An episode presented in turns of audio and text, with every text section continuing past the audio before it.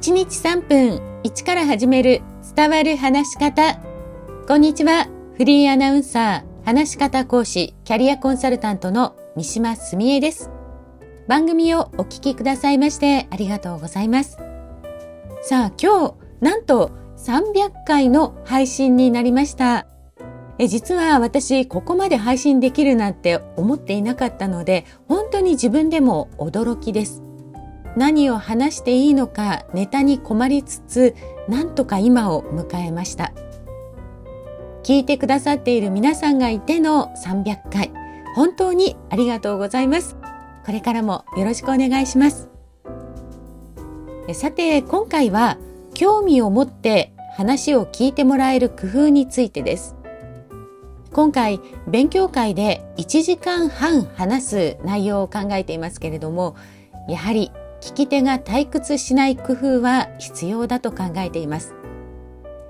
研修や講演会の時は、まあ、基本的に半分以上ワークの時間をとっているので受講者の皆さんもいろいろ自分たちであれこれ話せる時間があるからあっという間に終わったと言われる方がほとんどなんです。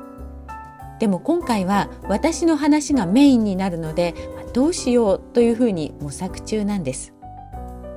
そういえば先日オンラインイベントで河野大臣の講演がありまして私それ見ていたんですね。そうするとこんなお話がありました。日本では1時間講演してくださいという場合自分が50分話して10分がだいたい質疑応答だけれどアメリカでは10分話して残りの50分は質疑応答だということが多いんだそうです。この質疑応答、まあ、国会のように事前に回答を用意できるわけではなくその場その場で臨機応変に答えるので、まあ、かなり高い話すスキルが求められると思います。話す内容のインプットもそうですけれどもどう話すかというところもかなりのトレーニングが必要ですよね。まあ、ここは日本とアメリカの文化の違いなのかもしれませんがアメリカの場合は子供の頃からディベートを含めて話す訓練をしていますよね。